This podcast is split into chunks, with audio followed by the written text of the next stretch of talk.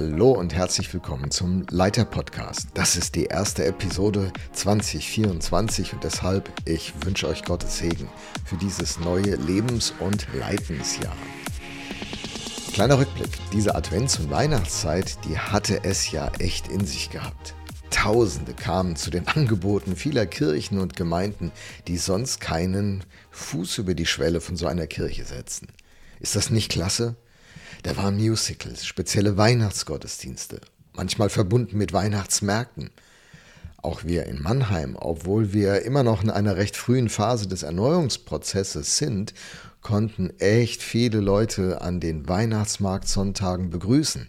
Wir hatten den Gottesdienst auf 15 Uhr gesetzt, eine knackige Stunde, und dann äh, ging der Weihnachtsmarkt los. So besonders. Und auch die Gottesdienste zu Heiligabend. Wir haben am 23. und am 24. jeweils den gleichen Gottesdienst angeboten. Die waren richtig gut. Die Advents- und Weihnachtszeit bietet so viele besondere Möglichkeiten, wie Christen dem Auftrag von Jesus nachkommen können als Kirche und als Gemeinde.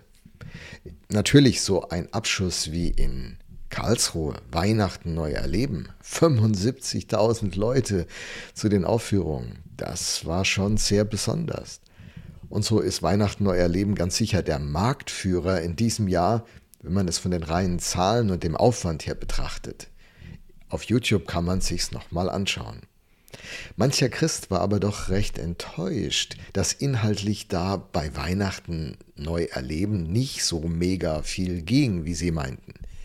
Steffen Kern, der Präses des Gnadauer Verbandes, war dagegen sehr angetan von Weihnachten neu erleben und begründet das auf seinem Facebook-Account so. Zitat: Das ist ein Geschenk, für das man nur dankbar sein kann. Mehr tieferes, differenzierteres und ausführlicheres über Weihnachten hören zu wollen, mag ja grundsätzlich sehr berechtigt sein. Nur scheint es hier an der falschen Stelle gefordert. Wenn ich das richtig verstehe, will Weihnachten neu erleben eben gerade kein Gottesdienst sein, nicht einmal eine Art von Evangelisation, sondern ein Angebot im Vorfeld dieser missionarischen Veranstaltungen. Es ist ja eigentlich nur, in Anführungsstrichen, eine gigantische Einladeaktion zu, zu dann hoffentlich gut gestalteten missionarischen Gottesdiensten. Genau dieses Konzept geht auf, und zwar auf beeindruckende Weise. Insofern wurde hier nichts verschenkt, sondern ganz viel gewonnen. Zitat Ende. Ob das aufgegangen ist? Ich denke, dass es für viele Christen, die ihre Freunde nach Karlsruhe eingeladen haben, wohl so war. Im Anschluss wird es leichter gewesen sein, sie auch zu einem Weihnachtsgottesdienst einzuladen. Sicher ging das auch Leuten so, die ihre Freunde zu den Weihnachtsmusicals vom ICF und anderen Kirchen mitgebracht hatten. Und da sind so viele Gottesdienste und Angebote am Start gewesen. Jetzt ist aber die entscheidende Frage, wie geht es denn eigentlich weiter?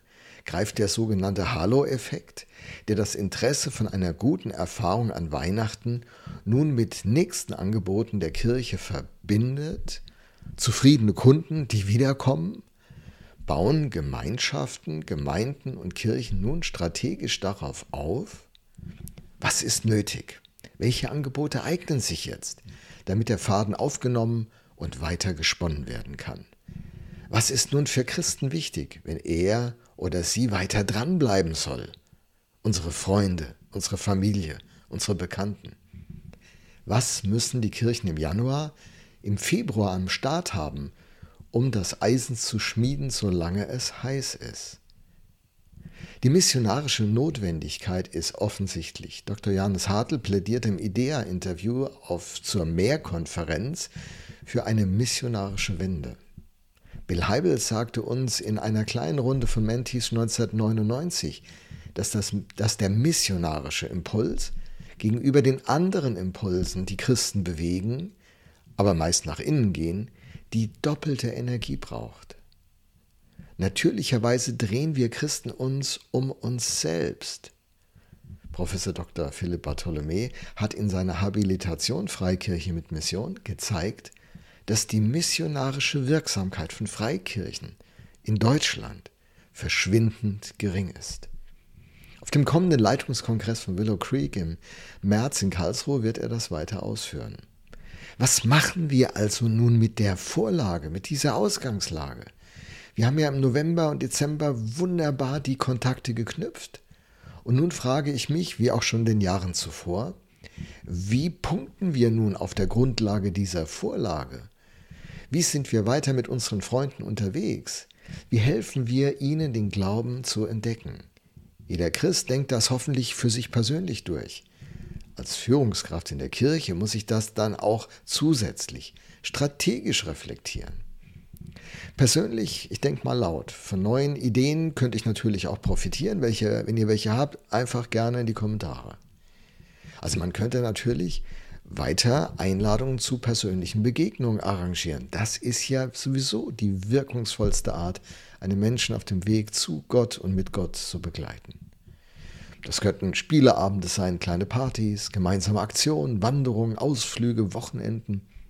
Sportaktionen, um fürs Frühjahr wieder fit zu werden oder sich für die Skisaison fit zu machen, falls du ein Skifahrer bist. Man könnte einen Buchclub starten, zusammen ein Buch lesen, darüber austauschen, einen Kinoabend veranstalten, einen Abend mit Gamern, wenn du ein Gamer bist, ein Wein- und Käseabend, da wäre ich wohl mehr dabei, spezielle Gebetssessions mit anderen Christen für unsere Freunde arrangieren. Ich denke, da gibt es noch viel mehr Ideen. Was sind deine Ideen? Und strategisch gedacht, wie sieht die Themenreihe im Januar und Februar aus, mit der wir uns als Kirchengemeinde beschäftigen? Eine Themenreihe, die die Grundfragen aufgreift, Impulse zur Fortsetzung der tollen Weihnachtsimpulse bietet, praktische Lebensfragen durch den Glauben reflektiert, aufgreifen. Man könnte Glaubenskurse starten. Wie wäre es mit einem Alpha-Kursstart im Januar, so Mitte Januar? Oder eben ein strategisches Skiwochenende, falls es schneit, das mit Freunden, die an der Weihnachtsaktion dabei waren, gemeinsam genutzt wird.